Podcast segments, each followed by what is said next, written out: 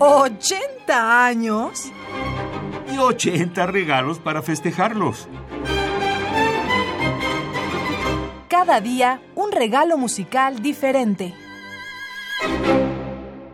Son sin duda su obra pianística y sus orquestaciones lo más relevante de la producción de Maurice Ravel. Con su concierto para piano y orquesta en sol mayor, terminado en 1931, el compositor quiso respetar la forma clásica del concierto. En su segundo movimiento, persiste esta afirmación y toma como modelo el movimiento lento del quinteto para clarinete de Mozart. Toda su belleza está sustentada en su ambigüedad rítmica y en sus extrañas armonías y disonancias que aportan a la obra muy diversas coloraciones. Pieza original entre todas, este concierto en sol sigue siendo una de las obras maestras de Ravel. A la investigación de la escritura pianística y a la exuberancia de su orquestación se añade la tensión dramática que proviene del contraste entre la inefable poesía de su movimiento lento y la audacia y el fuego de los movimientos extremos. A continuación escucharemos de Maurice Ravel, compositor francés nacido en 1875, fallecido en 1937, el segundo movimiento Adagio Assai del concierto para piano y orquesta en sol mayor, editado por el sello Deutsche Grammophon en 1975, en interpretación de Marta Argerich al piano, acompañada de la Orquesta Filarmónica de Berlín, bajo la dirección de Claudio Abado.